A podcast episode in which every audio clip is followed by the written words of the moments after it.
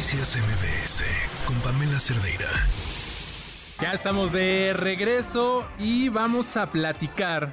de un tema que la verdad es súper interesante y hay que ponerle mucha atención, sobre todo por los tiempos que se están viviendo en la UNAM respecto al proceso de sucesión en la rectoría.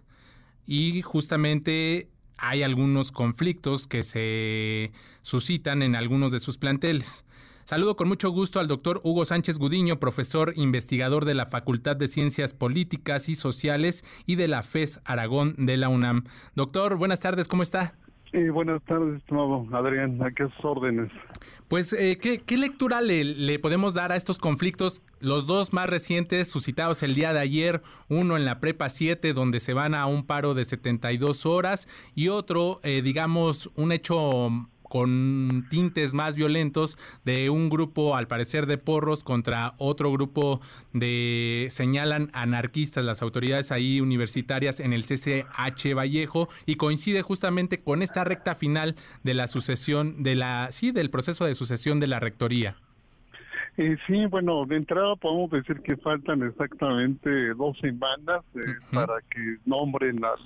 nuevo rector que sustituirá al actual, al rector Enrique Grau, y que efectivamente el día lunes de esta semana la Junta de Gobierno, que es la, el órgano supremo de la universidad, se encarga de iniciar esta eh, entrevistas con los 10 eh, finalistas de la rectoría. Eh, el doctor Dorica, Leonardo Lomilía, Álvarez Casa, Patricia Dávila, Guadalupe Valencia, William Lee, el doctor Contreras, el doctor Dolce, Sergio Alcocer y Susana Costa, que son los 10 eh, rectorables. En ese contexto, pues la universidad vive un momento ahorita de agitación política, eh, han reaparecido pues en distintas facultades de escuelas este eh, grupo de jóvenes encapuchados que se autodenominan bloque negro, que es un grupo de colectivos estudiantiles, pues de posiciones anarquistas que tienen presencia prácticamente en todas las escuelas de la universidad y pues de manera simultánea el día de ayer, antier, como usted lo indica, eh, pues eh, se apoderaron del CCH Azcapotzalco primeramente y en segundo lugar del CCH Vallejo, tienen presencia en la preparatoria 3, en la Facultad de Filosofía y Letras pues el día de ayer también eh, llevaron a cabo una serie de, eventos y de actos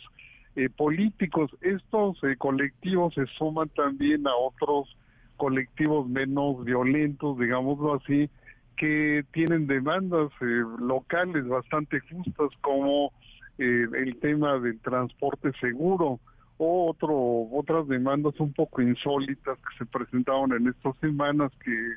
fue precisamente la fumigación contra la chinches, ¿no? Que generó toda una este pues toda una campaña muy intensa en distintas comunidades estudiantiles de tal manera que hoy tenemos casi 70 mil universitarios que se encuentran sin actividades entre escuelas tomadas, entre escuelas cerradas y entre escuelas eh, algunas por acciones como las que vimos ayer de estos colectivos eh, anarquistas y otras de comunidades estudiantiles preocupadas por problemas locales. Eh, esta, estas eh, protestas no son ajenas a pues el nombramiento político sí. académico no que habrá del rector la próxima semana y bueno es de todos conocido que el señor presidente López Obrador ha tenido serias diferencias públicas con el actual rector, Enrique Grau, y con el grupo de médicos que han ocupado la rectoría en los últimos 30 años y que se interpreta como una disputa política entre el gobierno de la 4T y el grupo pues de médicos hegemónicos que actualmente eh, han ocupado este cargo donde destacan dos médicos, uno el doctor José Narro, que, que fue secretario de salud en algún momento, y el doctor Juan Ramón de la Fuente, que ahora colabora con la 4T. Ese sería desde mi punto de vista el contexto en el que se esta disputa por la rectoría. Entonces, eh, déjeme preguntarle, doctor Hugo Sánchez Gudiño, eh, esto que nos cuenta de 70 mil estudiantes eh, que no se ven afectados en sus actividades académicas por este cierre, eh, de acuerdo a lo que a un conteo que hicimos, tenemos al menos son siete, siete escuelas eh, en paro en esta suspensión por el tema de chinches, por los temas administrativos y estas demandas justas que nos decía, y también por estos conflictos entre grupos estudiantiles, algunos eh, señalados como porros. en este, en este contexto, entonces,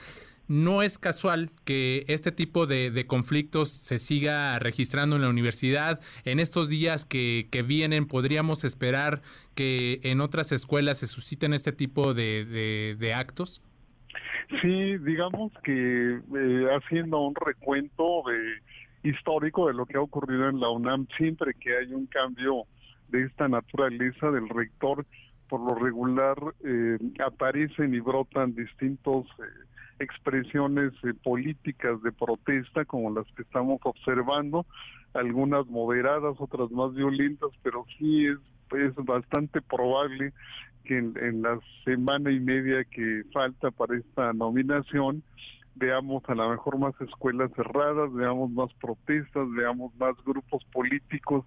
eh, presionando, pues eh, no es poca cosa este cargo tan importante que es eh, de la universidad más importante de, América Latina y una de las universidades públicas mejor posicionada en los rankings internacionales. Doctor Hugo Sánchez, eh, profesor e investigador de la Facultad de Ciencias Políticas, déjeme preguntarles, muy interesante esto que se decía anteriormente de los grupos porriles que eran manejados por algunos partidos políticos. Se decía que el PRI tenía a cargo ciertos grupos porriles en la universidad. Ahora, ¿cómo está este manejo? ¿Hubo una configuración, un cambio de gobierno también? Y ahora, ¿cómo, qué es lo que se, se puede analizar en, estos, en el manejo de estos grupos? Sí, estos grupos desde hace prácticamente en, un libro que eh, escribimos hace algunos años, hablábamos que, que justamente el año próximo cumplen 100 años de vida estos grupos de choque conocidos popularmente como porros, que surgen en los años 30, en los años 20 del siglo pasado y que históricamente servían a, a grupos políticos ligados al PRI, pero después pues hubo una migración hacia, hacia grupos políticos ligados al PAN, después hubo una migración hacia grupos políticos ligados al PRD y bueno, actualmente eh, son grupos eh, que se les considera como grupos de choque que se alquilan al mejor postor, que no hay una ideología en ellos y que quien pues les paga lo suficiente para actuar violentamente, pues así lo hacen. Entonces, esa ha sido, digamos, la radiografía de estos grupos que aparecen eh, en momentos críticos como el que estamos viviendo ahorita y que casualmente son los que eh, le imprimen un sello violento a estas protestas. Doctor, déjeme preguntarle ahora, eh, desde su experiencia y todo esto que nos cuenta, eh, en este proceso de sucesión de la rectoría hay 10 perfiles. Hay 10 perfiles, hay uno que se señala eh, más afín a la 4T. Desde su punto de vista, eh,